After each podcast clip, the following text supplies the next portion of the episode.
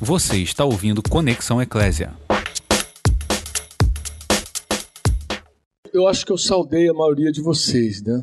Dei uma boa noite, assim, boa noite. Falei, como que chegou atrasado, vi depois, né, Anny? Só que chegou depois, eu só vi depois, né? Mas hoje, é, hoje é 24, não, né?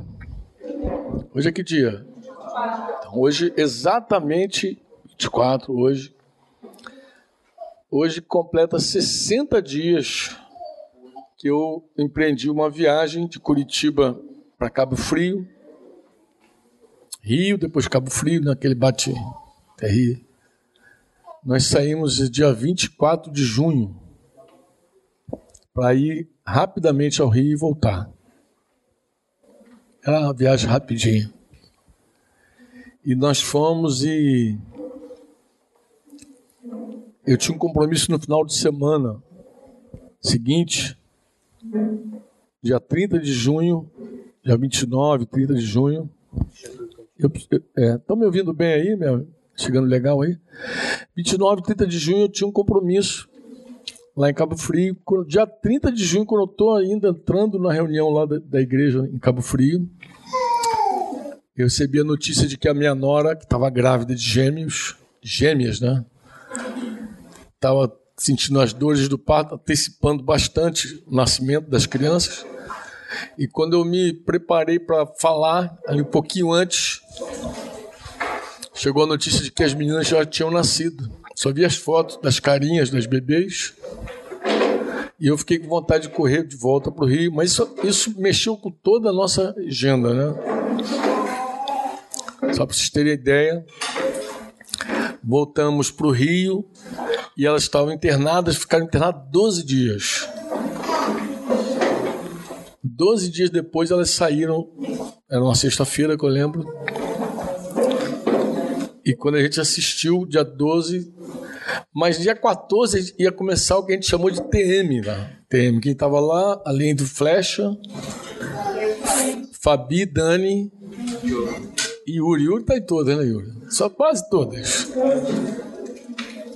E aí ia começar uma, uma, semana de imersão de estudo da palavra, num grupo de 50 que virou 60, que depois tinha 70, 80, sei lá. E passamos uma semana estudando a palavra. Estão me ouvindo legal? Sim. Bem, aí foi emendando uma viagem atrás da outra. Terminou, eu precisei no Rio Grande do Sul, numa cidade chamada Camacuã. Aí Flecha foi comigo, foi Rafael, Passei rapidamente aqui em Curitiba só para trocar, botar a roupa fria, porque o Rio estava calor. Aquela coisa de Brasil, né? Meti agasalho e daqui nós fomos para Camacuã, terra de gaúcho verdadeiro, gaúcho macho. Diz que lá você come abelha e cospe mel. Assim, os caras fazem, gente cospe mel, macho. E ficamos lá, depois voltando, fui a Brasília com o Júnior mais um tempo em Brasília e Denise só cuidando das netas, só cuidando das netas. Todo dia neta, neta, neta, detalhada. E a última viagem que nós fizemos foi agora semana passada para Porto da Folha e aí quem foi lá daqui foi só o Yuri. Saí do Rio de Janeiro com dois irmãos que são policiais e um sertanejo. E nós fomos para lá para atender a igreja e também participar de um casamento de um irmão de Cabo Frio que casou com a menina de Pôr da Folha, uma sertaneja, ou buraqueira, como eles são chamados, buraqueiros, né? Então estão lá no Alto Sertão do Sergipe, tem uma cidade chamada Pôr da Folha, onde tem uma base lá. E lá nós fomos para servir nesse casório. E Yuri, inclusive, para fazer aqueles voos de drone, para fazer foto. Nem tá. gosta. Nem gosta. Vídeo. Ficou longe da esposinha uma semana mas por que, que eu estou contando essa história? Porque se cada viagem, queridos, é uma, é uma, é um, é uma troca, um câmbio. Cada viagem. Tem ali uma mãe e um filho venezuelanos ali, se você depois quiser gastar teu castelhano com eles. Cada viagem é uma experiência diferente. Sempre tem uma troca. E essa última viagem, ela foi muito especial. Eu queria repartir com vocês um pouquinho dessa história. É assim, primeiro, que é, é assim, a história de uma garota do sertão que se casou agora aos 18 anos, né? E no sertão, lá naquela cidade, tem uma história muito interessante, que é assim, a menina que não casa até os 18, ela fica rotulada com um nome muito feião, que é, é eles chamam de moça véia. Véia de velha. Moça véia é a menina que passou dos 18 e não casou. E lá nós temos missionários assim de 40, de 45. Então já viu, lá é quase não tem nem mais rótulo para essas meninas, né? É moça velha. E, e, a gente conheceu essa menina em 2013. Foi uma das primeiras pessoas que a gente trouxe para o Senhor lá. Ela é uma menina muito católica, embora era coroinha, né? E essa família veio para o Senhor. E desde então ela abraçou a fé e tem caminhado firme com Jesus. Firme. Sabe aquela menina firme? Uma menina firme. E um dia, nessas missões de janeiro, que a gente sempre leva um montão de gente, na nossa equipe foi um, um cabo friense chamado Vaguinho, um cara que era de marinha, deu baixa, confeiteiro, boleiro, um monte de flamenguista. E ele acabou indo para lá fazer, uns, fazer uma viagem conosco, fazer uns bolos também, doce, coisa e tal. Ele chegou lá, gostou da terra, gostou da igreja, gostou da missão, mas gostou principalmente também da Duda, né? Dudinha, Eduardo.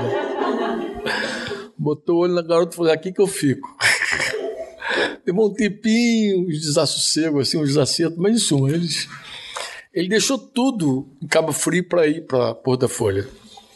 Tinha uma casinha lá, deixou. Deixou a empresa que ele tinha de doce, deixou. Deixou tudo para trás e foi para lá acreditando que a vontade de Deus era que ele fosse para aquele lugar. E o dia que ele me contou a história dele, eu acreditei também. Eu falei, cara, Deus falou com esse rapaz também. E ele me contou uma história assim tão rica de detalhes assim que eu vi que era Deus. Você sabe quando Deus está falando com alguém, sabe? E, eu, e, ele queria, ele tinha um plano no sertão de fazer missões autossustentável. Então ele queria chegar no sertão, montar empresa de doce e tal, e se sustentar lá. E isso a gente caminhando naquelas caminhadas matinais lá.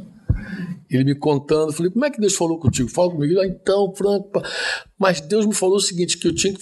E Deus falou várias vezes, só que ele não entendia o que Deus estava falando, para ele ler a história de Eliseu, ler a história de Eliseu, ler a história de Eliseu desculpa, de Eliseu. É, de Eliseu mesmo.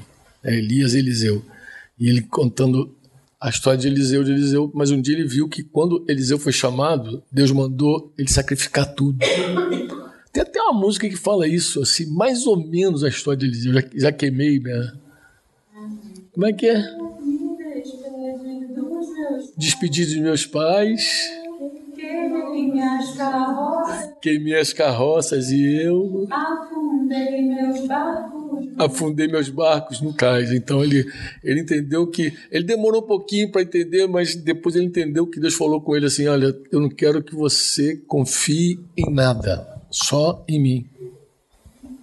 Empresa, nada. Você vai confiar em mim. Quando ele falou isso, eu falei: Deus falou com esse cara. Porque Deus é assim. Deus chama você para confiar nele. Falei, cara, Deus falou com esse cara realmente. Mas por que, que essa semana foi tão edificante? A gente chega lá na segunda-feira, chovendo no sertão. O sertão estava tão verde, tão verde como eu nunca vi. E ali foi, tinha gente de primeira vez, ali tinha. E dentre os, de primeira vez estava Samuel Belo, com Eliane, esposinha dele, lá de Cabo Frio, que deixou a comunidade lá dos milhares, foi lá para as dezenas lá do sertão. E ele chegou lá e falou assim, Franco, me falaram que isso aqui é um sertão, mas isso aqui está parecendo a Mata Atlântica, tão verde. ele é biólogo, ele é cheio de detalhes, né? Reparou tudo, eu falei, Samuel, isso aqui é seco, cara, é que está chovendo. Mas chovendo num lugar que nunca chove, para fazer um casamento que ia ser do lado de fora, não é legal. O que, que vocês acham? Não é legal. Então eu procurei lá Aline Leiter, Aline, é carioca que está lá também fazendo missão, esposa de Fabiano, que é o cara, é um padeiro, então juntou o padeiro com o confeiteiro, sabe como é que não deu o negócio lá, né?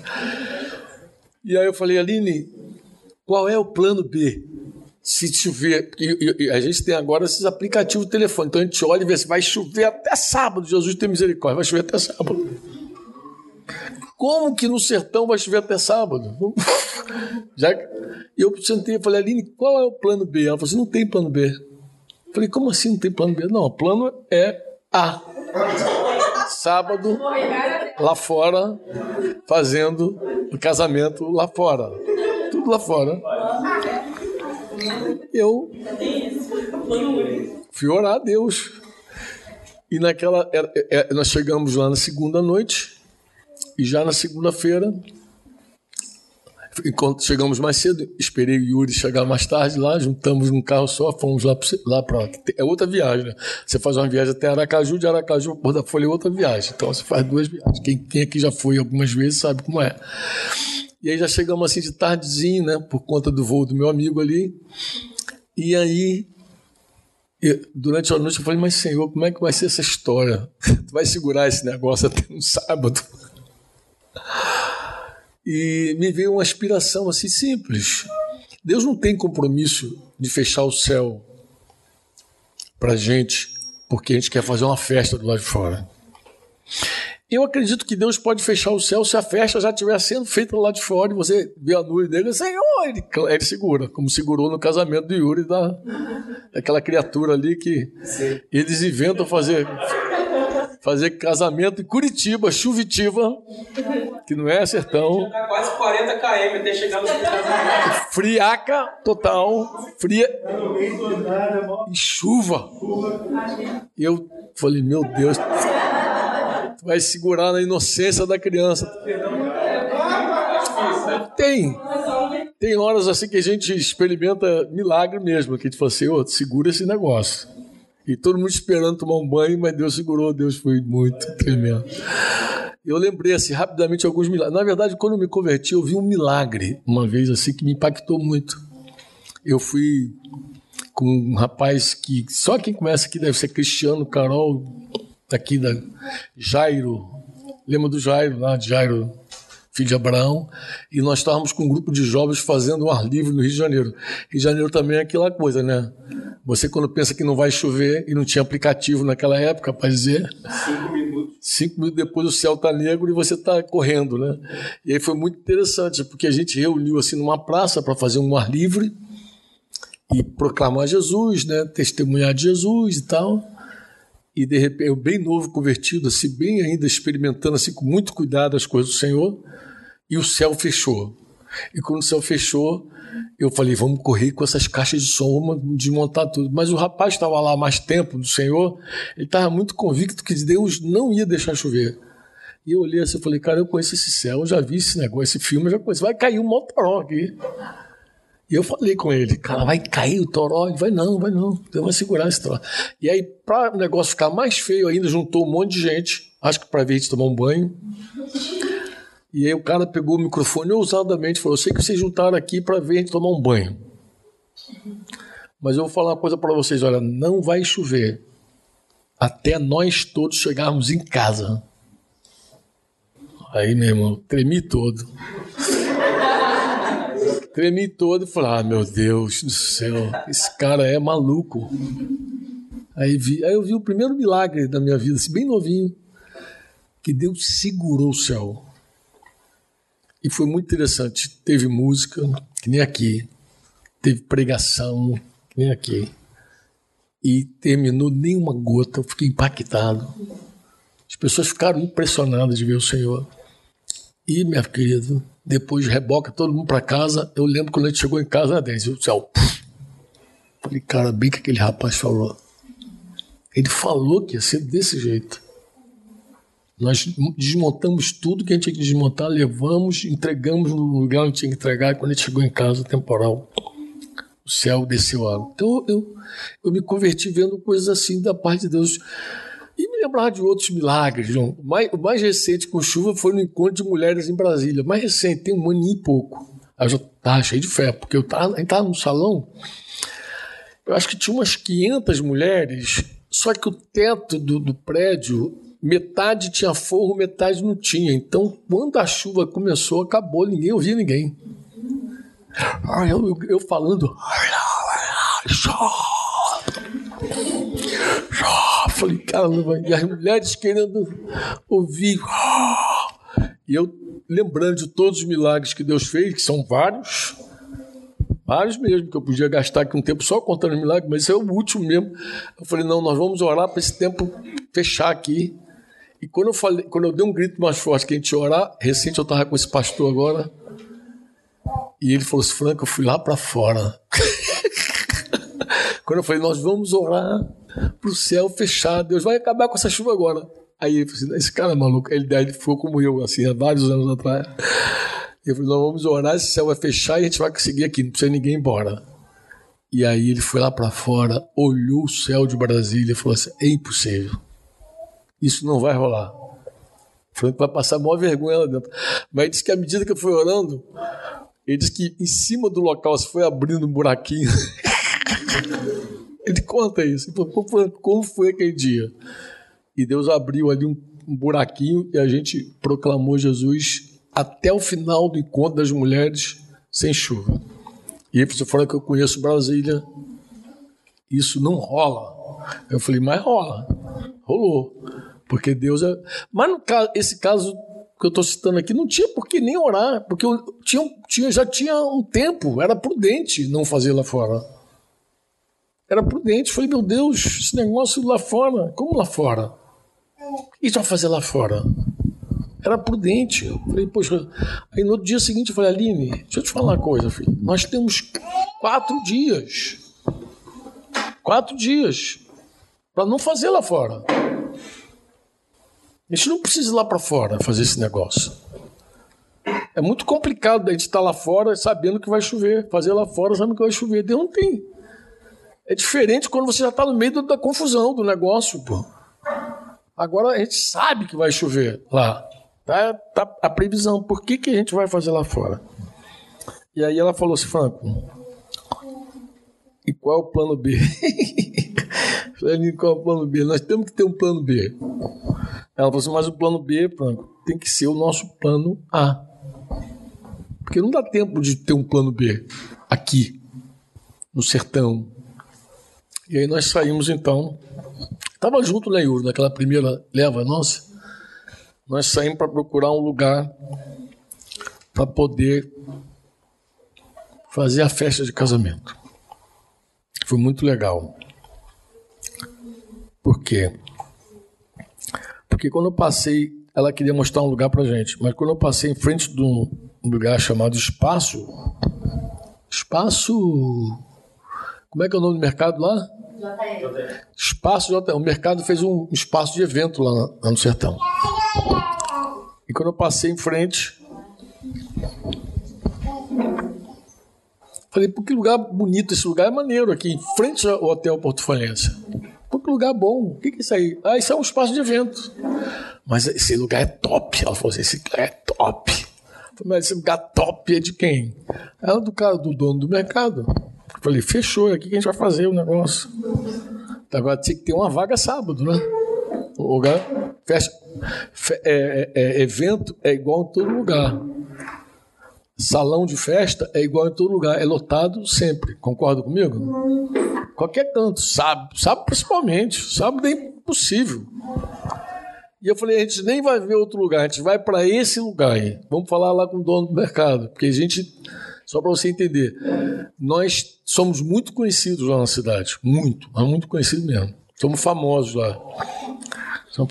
A Isa de Assis, esposa de Jim, quando passa por lá, que ouvem, sabe que ela quer tirar selfie com ela, é uma pessoa famosíssima.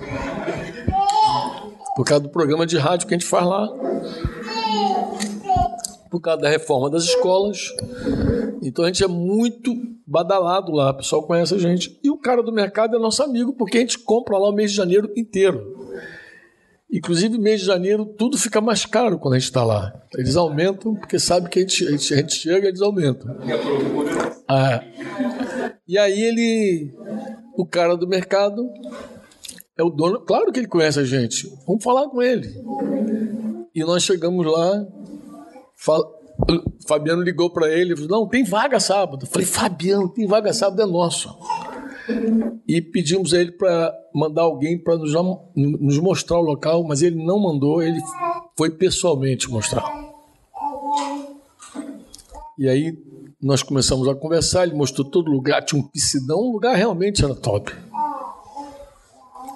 E aí, conversa vai, conversa vem.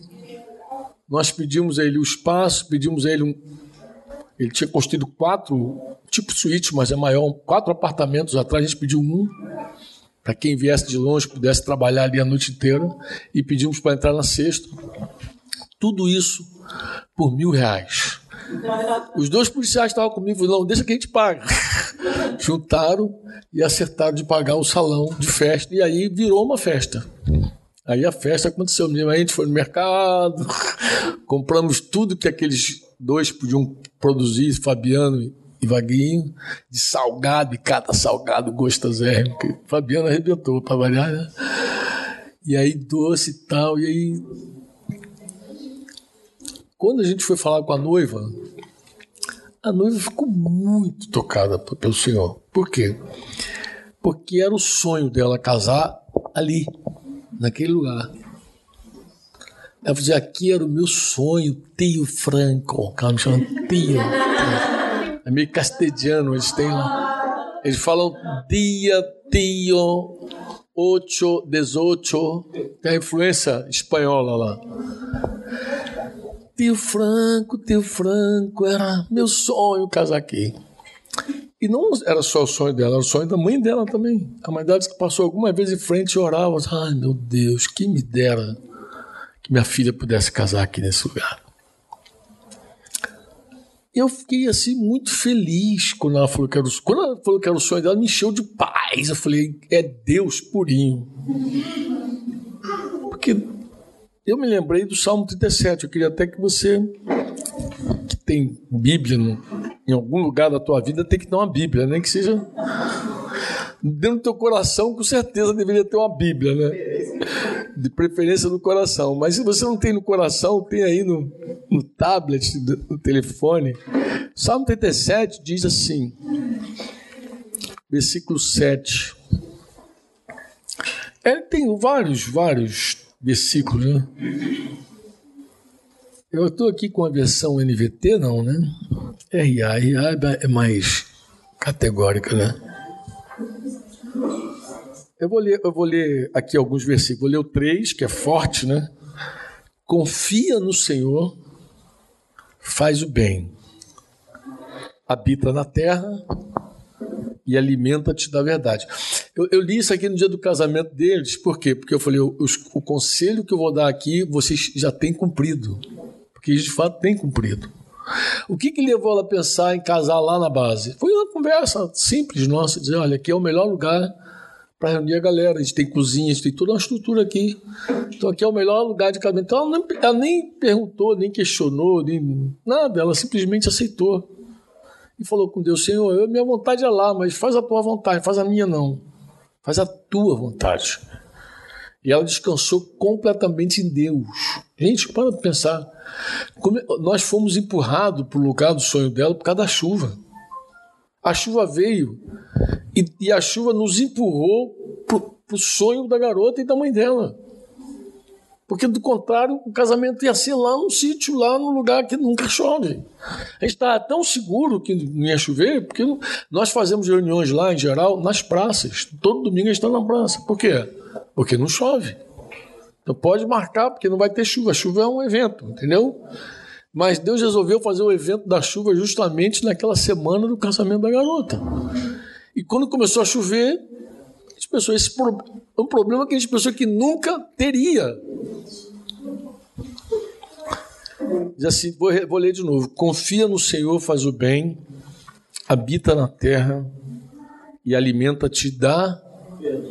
Agrada-te, se alegra nele, tenha prazer nele, no Senhor, e ele satisfará os desejos do teu coração. Gente, eu vi essa semana, nessa viagem, essa palavra se cumprindo na vida de uma mãe e de uma filha. Eu vi se cumprindo. Eu vi integralmente essa promessa de Deus se cumprindo. Elas se agradaram de Deus, do que Deus tinha para elas, É, é, é, como diz a Adélia, é o que nós temos para o momento.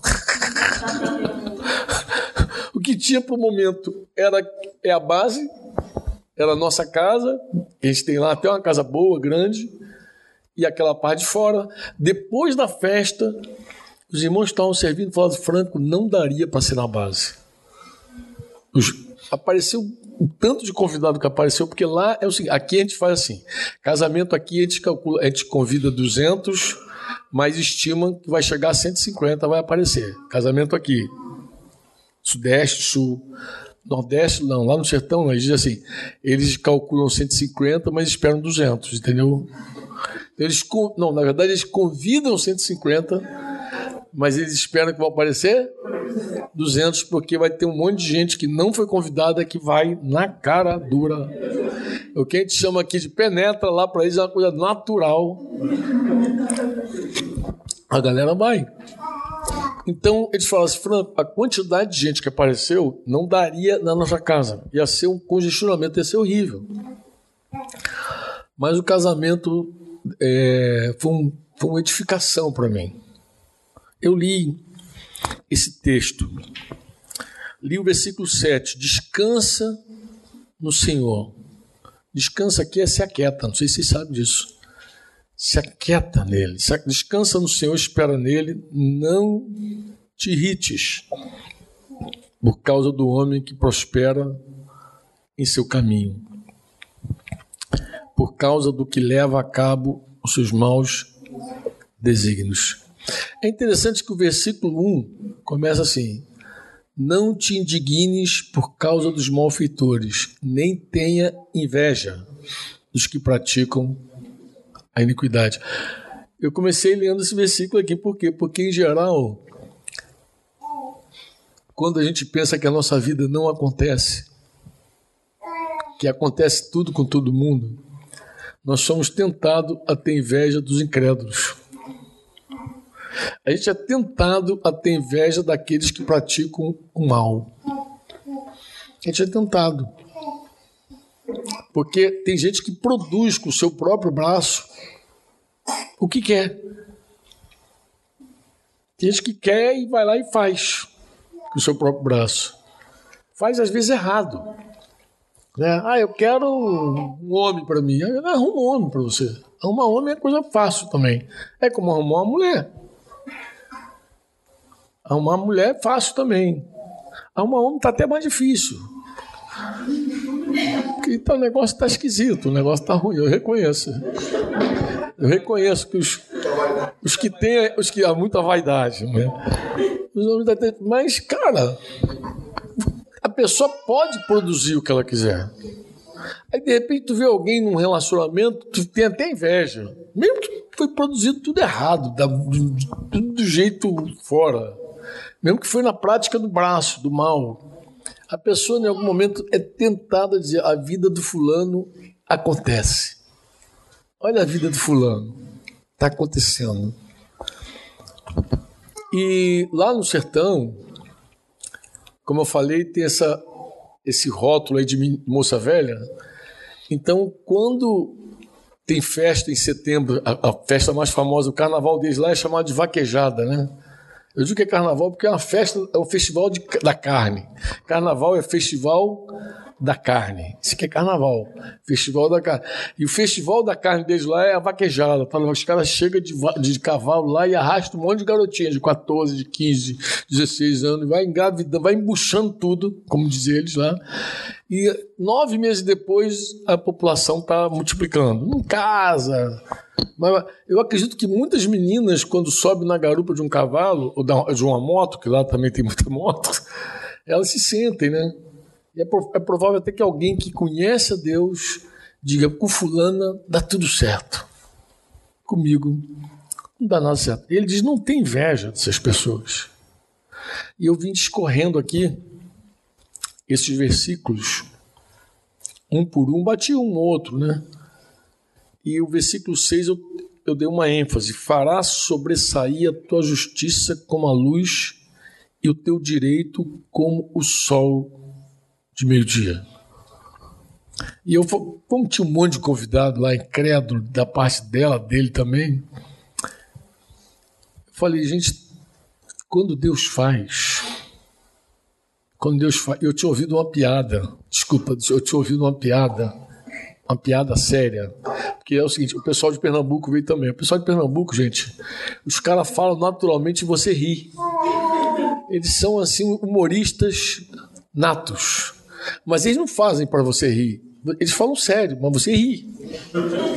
Tá? Parece que a piada está tá entranhada nele. E, e, o Zuca falou isso comigo. Tu sabe, Franco, que, um, que o pai dele foi, foi fazer uns exames lá. De, e aí o cara perguntou para ele: E o senhor enxerga bem, seu Zé? Seu Sebastião, seu Sebastião. Seu Sebastião, o senhor enxerga bem? Oxente, eu enxergo muito bem. Porque eu vejo o sol, o sol está longe, longe, longe, longe, longe, longe, eu consigo ver o sol. Eu consigo ver um negócio distante, está mais distante do que tudo eu vejo. Ele, ele, falou que via bem porque a coisa mais distante que ele conseguia ver era o sol, e ele viu o sol. Se viu o sol, está longe. Mas... Oi? Sabedoria do... Co coerente todavia. Vejo mesmo, estou vendo um troço distante, que eu não sei qual a distância do sol, mas ele viu o sol. Eu, eu me lembrei, o Zuka me contou essa história do pai dele justamente nesse dia.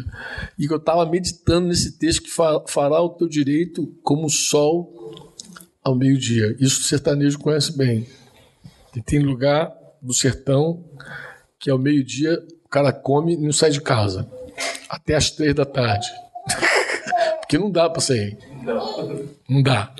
Aí fica até três da tarde lá arrumando um jeitinho, arruma uma rede lá para fazer uma horinha, que não dá. Porque tem lugar que é muito quente. É muito.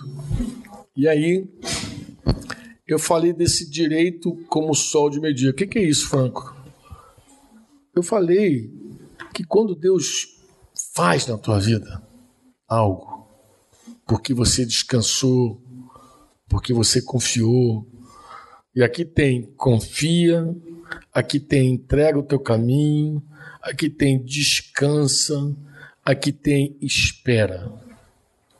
Então, quando Deus faz algo porque você confiou nele, quando você entregou o caminho a ele, quando você descansou nele, quando você esperou nele, quando Deus faz algo por você, de verdade, de fato, é como o sol de meio-dia, é como o sol lá do seu Sebastião.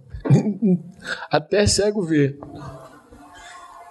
Porque o povo daquela cidade estava impactado de ver algo inusitado de uma família pobre.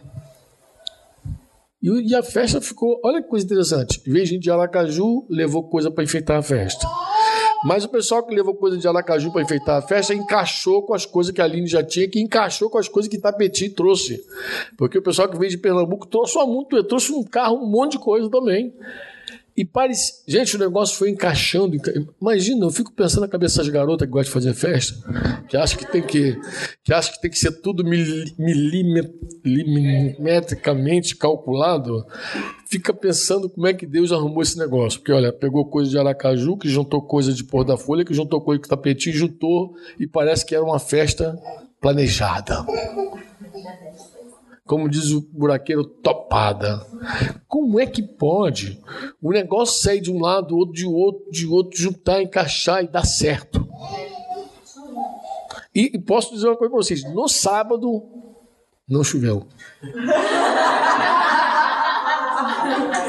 Eu falei com a Aline, falei, Aline, só falta uma coisa agora. O que, que é? Sábado não chover.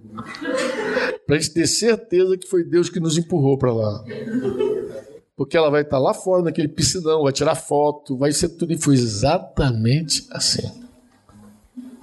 Mulher gosta de foto, mulher inventa é, casamento de tarde, no sertão. Só de coisa de mulher esse negócio. O homem não pensa nisso, gente. Eu fiquei pensando, falei, meu Deus, casamento no sertão, lá de fora, e eu vou ter que botar um blazer, eu vou morrer ali dentro, vou desidratar. Vou. Vou desidratar, mas é coisa de garota. Por quê? Porque elas querem tirar foto ao pôr do sol. Elas querem tirar foto no sol, ao pôr do sol, e depois depois do sol. Na lua. No luar do sertão. Elas querem foto de tudo que é, que é jeito. E a gente já tava com a cabeça pensando, meu Deus, isso que mulher inventa. Eu não tava usando, cara, mulher inventa, meu Deus, quatro horas da tarde, quatro e meia, estava marcado o casório, quatro e meia. Quatro e meia no, no sol, ia ser aquilo. Mas Deus concedeu para ela um sábado sem chuva. Concedeu para ela um lugar especial para tirar fotos, vídeo, tudo. Eu acho que quando as imagens chegavam, vocês vão poder ver. Ah, uma coisa que eu achei assim que eu apreciei muito, falei com o Denise. A noiva estava muito linda. As noivas em geral ficou muito linda, né? Mas ela não estava só linda, era ela. Porque às vezes a maquiagem fica tão carregada que tu pensa que é outra pessoa, né?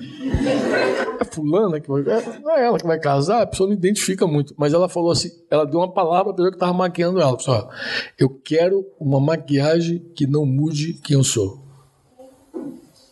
A menina do sertão falou para quem estava maquiando e a garota que maquiou ela obedeceu ela.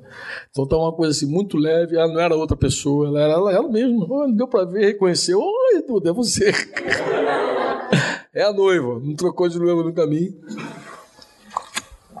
E ela naquela simplicidade toda, com aquela gente toda simples, e eu vendo aquilo tudo e sendo edificado na minha fé.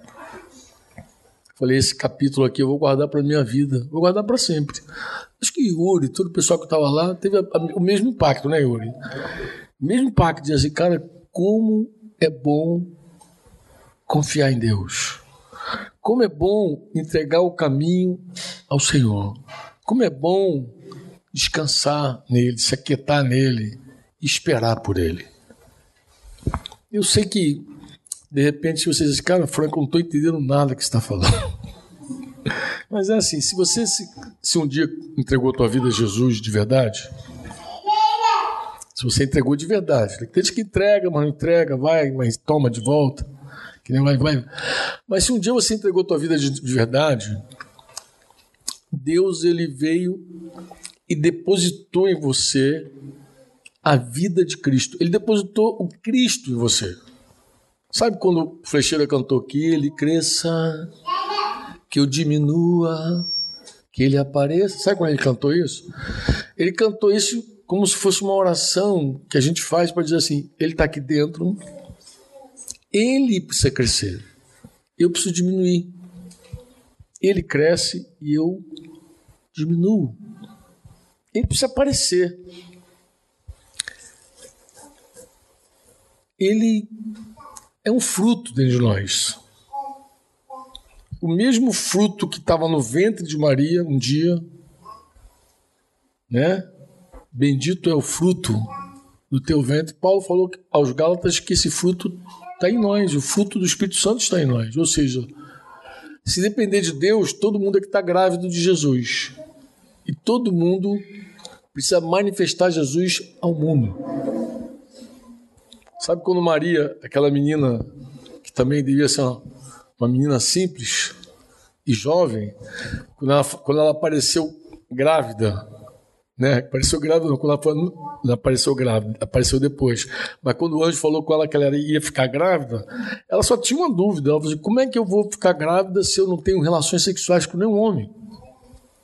E ele falou: descerá sobre ti o Espírito Santo e você vai ser envolvida no poder, nas asas do Senhor. O Senhor vai envolver você com o poder dele. E, e, e o ser que vai nascer de você, aí, vai, aí anunciou Jesus como filho de Deus. Mas todos nós que recebemos do Espírito Santo, a gente recebeu esse poder de dar esse fruto. É um fruto só. Hoje a gente até tentou lembrar lá na nossa conversa mais cedo lá com os pais, é um fruto com nove, com nove características ou nove virtudes, não sei. Eu não sei quantos vocês lembram de cor. A gente fez esses exercícios lá. Mas é amor, alegria, paz. Vamos ver se te... mata, vamos lá, sem cola. Amor, alegria, paz. Longanimidade, benignidade, bondade fidelidade, mansidão, domínio próprio. Deu, agora bateu na, na, na deu certinho. um fruto. Quando o fruto aparece em nós, aparece amor, alegria, paz. Aparece longanimidade, benignidade, bondade. Vai aparecendo em nós. Né? Vai aparecendo em nós. Se um dia você abriu tua vida para Jesus, é, esse, é isso que Deus está fazendo na tua vida. Que ele cresça e a gente diminua. Deus não quer a gente um robô. Você não perde a identidade quando Cristo entra em você. Mas é importante que você se negue. Deus não vai melhorar o teu ego. Deus não é coach. Jesus não é coach. Me perguntaram lá no Rio. Qual é a diferença do coach para o discipulador? Parece que o pessoal insiste com esse negócio de coach na igreja. Né? Eu falei, gente, a, a diferença é básica. É a seguinte: coach quer melhorar o ego das pessoas, e discipulador quer matar o ego das pessoas. Então, assim, é simples, né? Um quer botar remendo novo vestido velho, o outro não quer acabar contigo, o outro quer dar uma roupa nova. O outro quer falar assim, cara, você não serve. Um vai dizer que a vida que você tem que ter com Deus é crucificada. Seguir Jesus é uma vida crucificada. É uma vida com ego rendido, com a vontade rendida. Quando a gente fala ego, a gente fala de vontade, a gente fala de sentimento, a gente fala de emoções, a gente fala de, da, nosso, da nossa psique, da nossa alma. O que é seguir Jesus? Seguir Jesus é abrir mão da alma, é abrir mão da psique, é abrir mão do domínio que ela tem. Porque a psique tem um domínio. Por que, a psique tem um domínio? Porque ela, essa alma terrível, ela confia nela mesma. Ela confia nas impressões, no que ouve. Ela tem raiva, ela tem força, ela tem ódio, porque ela é, é presidida por sentimentos. A mulher mais que os homens, né? Sentimento. Os homens mais razão. Mas tudo carne. Usei a palavra que resume tudo: carne. É um frigorífico, é um casamento de friboi com quem? PRF. É carne, tudo é carne. Carne, carne é o seguinte, carne é todo é toda a força nossa humana. É todo o nosso braço. É tudo que nós produzimos sem Deus. Isso é carne. Tudo que a gente faz, boas intenções que sejam, mas nosso braço é carne o exercício da nossa vida é um exercício simples. Vou repetir para vocês. O exercício é confiar cada dia mais em Deus e menos em nós. Não dá para confiar nos dois. Não dá, tem coisa que não dá para você fazer. Não dá para temer a homem e Deus junto, não dá, ou um ou outro. E não dá para confiar. Ou eu confio em Deus, ou eu confio na carne, no homem. Quando eu falo homem, eu posso confiar em mim, posso confiar em outra pessoa. Quando eu digo confiar, eu não estou falando que a gente leva uma vida desconfiada das pessoas, não é isso não. Confiar ali na Bíblia de, de, de Jeremias 17, maldito homem que confia no homem, confiar ali é de se estribar, é de se apoiar, se escorar, entendeu? Porque a gente acredita nas pessoas, a gente não vive desacreditando de ninguém, a gente acredita até que se prove o contrário, não é isso? Mas confiar na, confiar na Bíblia é uma palavra forte. Confiar é você depositar toda a tua fé, tua esperança em alguém. Então, o crescimento, a jornada nossa com Deus é uma jornada onde a gente se apoia cada vez mais nele e menos na carne a gente se estriba cada vez mais nele e menos em nós mesmos. Não se estribe no vosso próprio entendimento. Menos em nós, mais nele. Como é que é a jornada nossa com Deus? É assim. Seguir Jesus é uma descoberta de que a gente não. A gente, a gente não, não é digno de confiança. Nenhum de nós. Essa confiança onde você se apoia, onde você se escora, onde você se estriba, isso o homem morre, o homem fica doente, o homem esquece, o homem é infiel. O homem é infiel. O homem é infiel. Vou terminar aqui contando uma história dessas coisas dos milagres que a gente vive na vida, mas eu acho que respalda bem, fecha bem aqui essa experiência. Foi assim: um dia eu estava lendo as Escrituras Acho que eu vou até dar esse texto para você que vai que vai que Tem alguém aqui nessa condição, né? Oh, Jesus, quem sabe, né?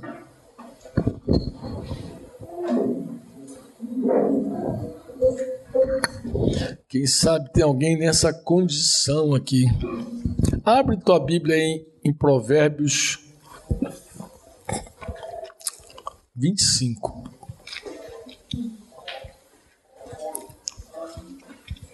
Versículo 19. Eu estava lendo Provérbios. O, o, o Flecha também fez uma música em cima de Provérbios, né? Quem lembra da música do Flecha que fala de Provérbios? Sabe? Sabe não? Coisa de sábio. Coisa de sábio é só Provérbios. Vamos bater ela no finalzinho aqui, Flecha? Vamos terminar com ela? Coisa de sábio? Coisa de sábio é só Provérbios. Mas aqui diz assim: como dente quebrado e pé sem firmeza, assim é a confiança no desleal no tempo da angústia. Eu não sei como é que está a NVT. Como é que está a NVT?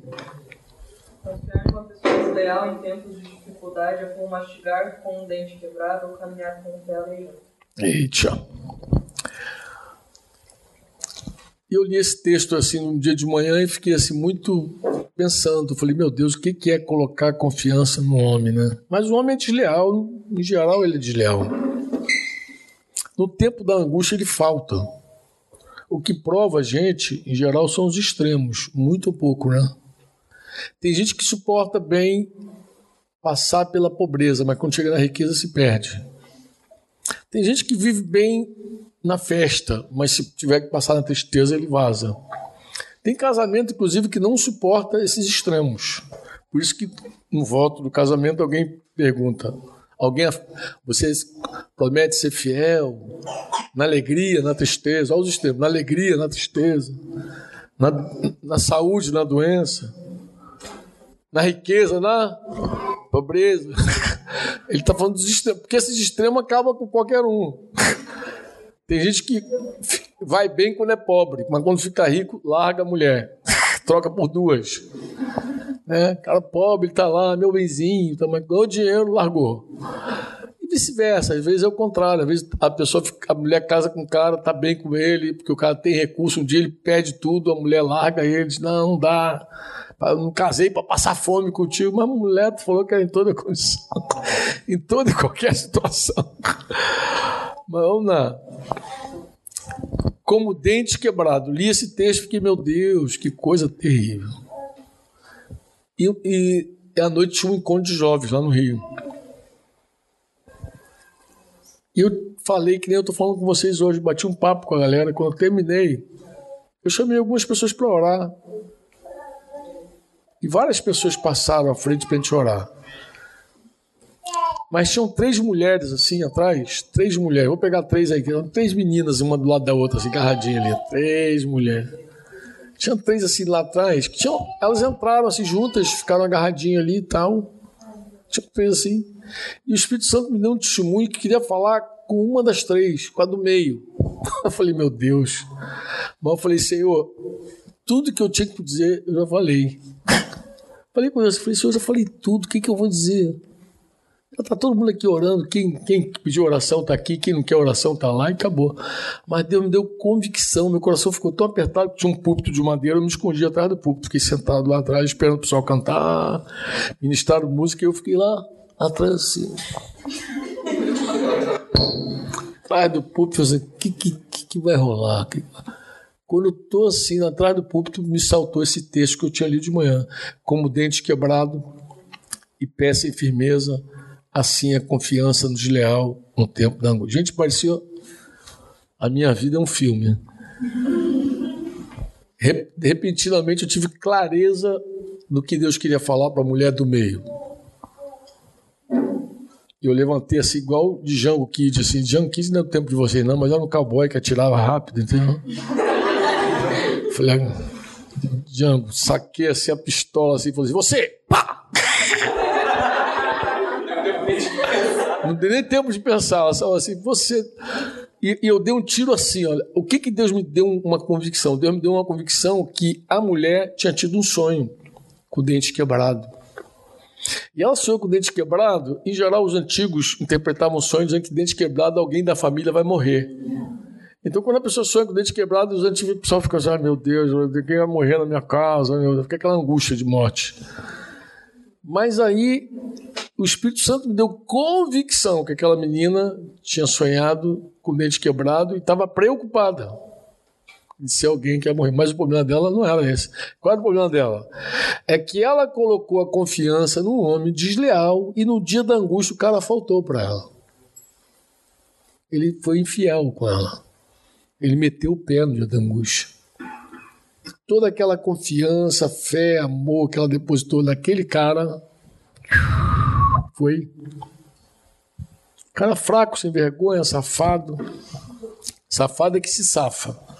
O cara se safou na situação da angústia e ela ficou sozinha, a pé. Como dente quebrado. Dente quebrado não é só agonia de comer mal e doer, é a vergonha também. Quem, quem quebrou o dente alguma vez ou apodreceu o dente sabe que tu fica assim falando assim: olha como é que é, bom dia, tudo bem? Tu não quer mostrar os dentes podres, quebrados, tu tem maior vergonha de dente. E perna frouxa é que você se, não se apoia, você perde a, a pisada, né? Então, como eu falei, levantei igual. Como é que é o cowboy atual? Jango. Levantei igual Jango. Pá! Você aí. Você teve um sonho. Cara, eu contei o sonho para a mulher. Falei, ó, vou contar teu sonho e vou dizer a interpretação do teu sonho.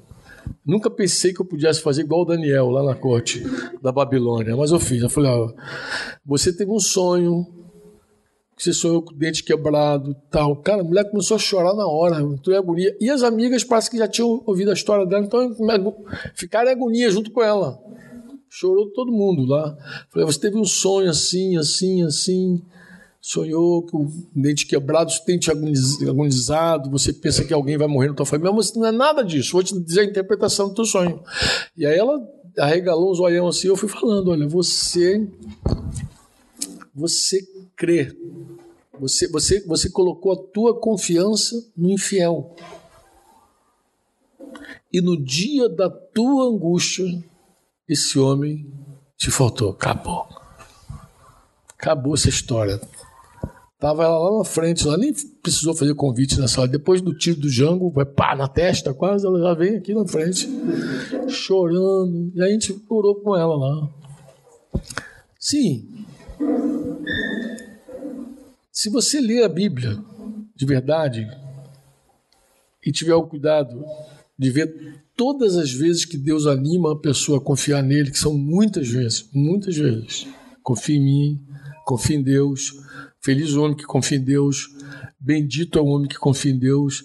Você vai ver que todo esforço de Deus é tirar a gente da areia para a rocha. Todo empenho de Deus é tirar os nossos pés do lodo, da lama, para colocar na rocha. Porque toda a nossa confiança na carne é como estar com o pé numa areia movediça. Todo, toda a confiança que a gente tem, toda aquela coisa, eu confio no meu taco, no fundo, no fundo, você está tá, tá semeando para a carne, vai colher o quê? Quem semeia para a carne? Corrupção você vai ter o dano, você vai, a conta vai chegar e Deus não tem nada a ver com isso. Você faz a tua produção independente, literalmente, e, e você faz a tua produção e Deus não tem nada a ver com isso. Deus não te amaldiçoou, Deus, nada. Simplesmente é um tema de colheita. Você semeia e a conta chega. Quem semeia para a carne, Gálatas 6, escolhe o quê? Corrupção. Então, a vida inteira nossa está aqui. Ó, se você levar Jesus a sério até ele voltar ou até você morrer, vai ser assim.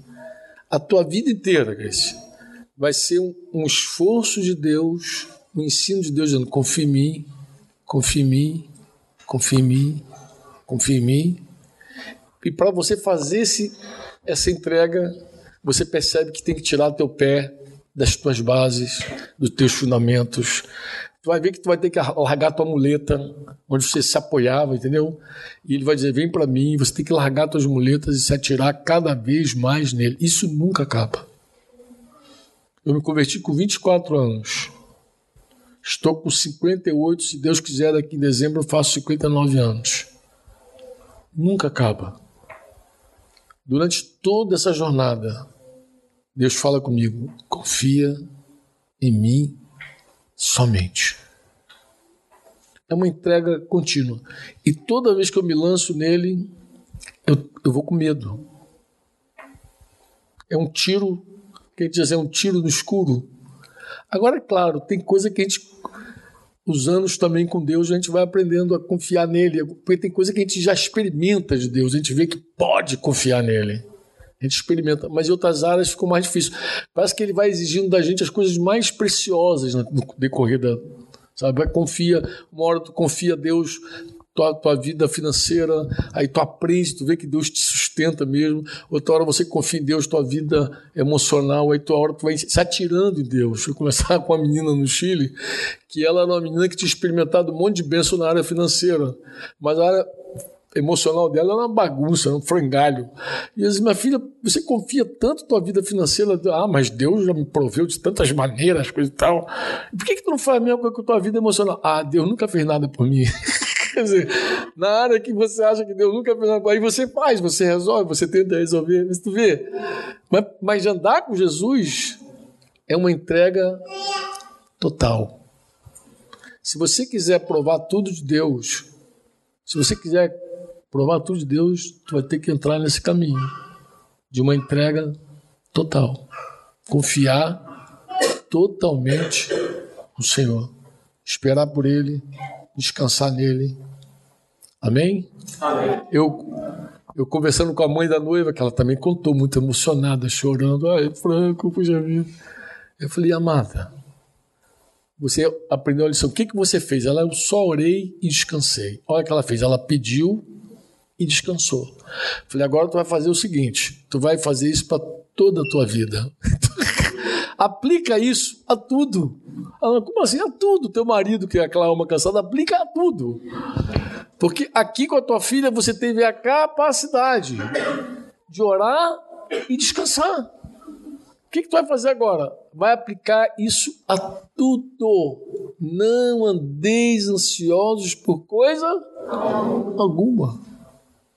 Aplica tudo. O que você já provou, veja, funciona, é real. Deus é. Nele você pode confiar. confiar. Já dizia a música antiga. Nele você pode confiar. Nele você pode confiar. Então, confia a tua vida. Confia tudo a Ele. Vai confiando, vai se atirando. E vou dizendo, à medida que você confia, que você conhece, você confia mais. E quanto mais você confia, mais você conhece. Quanto mais você conhece, mais você confia. E mais você conhece, você, se você confia, experimenta, ousa, você conhece, e conhece, mas confia mais. É uma entrega contínua. Eu não sei até onde esse negócio vai, mas é assim. É assim andar com Jesus. É assim seguir Jesus. É uma entrega todo dia. Amém? Confia no Senhor. Amém? Desconfia no Senhor. Desconfia no Senhor. Nós precisamos confiar nele. A gente tem visto que a ansiedade ela tem atacado cada vez mais cedo, né? Tem visto criança roendo unha. Um dia eu vi a Isa falando, ou foi Dick que me falou, acho que Isa que me falou, que o Heitor estava preocupado com quem ia naquela semana brincar na casa dele. Estava ansioso para saber quem ia na casa dele brincar. No meu tempo de criança não tinha isso. A gente acordava, brincava o dia inteiro, dormia, acordava de novo para brincar. A gente nunca estava preocupado com nada.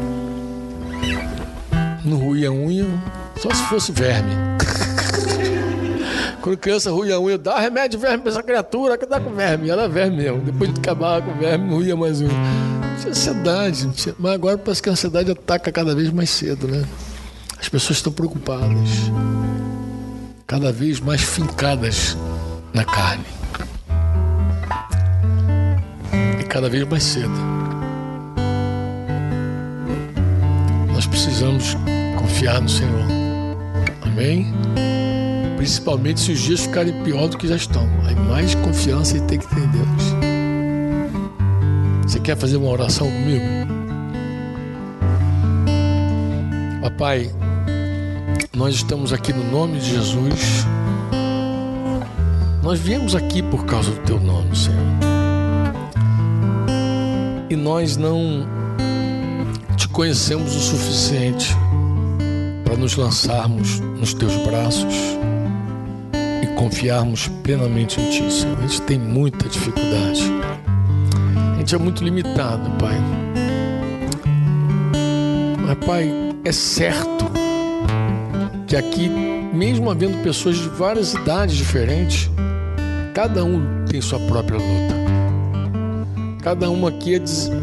é tentado a produzir com o próprio braço as soluções, Senhor. Cada um aqui é tentado a fazer seu próprio milagre, Senhor. Cada um aqui é tentado andar na luz do seu próprio fogo. Todos nós, Senhor, sem exceção somos tentados a dar um voto de confiança para a carne, Senhor. Mas nós sabemos que é maldito o homem que faz isso, Senhor. Sabemos, Senhor, que a nossa confiança ela deve estar posta somente em Ti, Senhor. Tu és a nossa rocha, nossa fortaleza, Senhor. Tu és nosso socorro, como nós cantamos aqui, Pai. Tu tens tudo sob o teu controle. Tu presides os dilúvios, Senhor. Pai, se tem algum coração aqui aflito, inquieto, amedrontado, ansioso, hoje é uma noite muito oportuna para tu nos encher de paz, de alegria, de amor. Senhor, faz o teu milagre, Senhor, ensina-nos a confiar em Ti, leva-nos para o teu abraço, para o teu braço, Pai mergulha-nos nas águas do teu Espírito Santo, Senhor. Nos envolva com teu manto de amor. Cura os nossos corações aflitos, Senhor. Nos ensina a confiar, a descansar, a esperar, Senhor. Ensina-nos o teu caminho, Senhor, que é excelente, que é alto Queremos colocar toda a nossa confiança somente em Ti. Ajuda-nos, Senhor. Nós choramos no nome de Jesus Cristo, Teu Filho.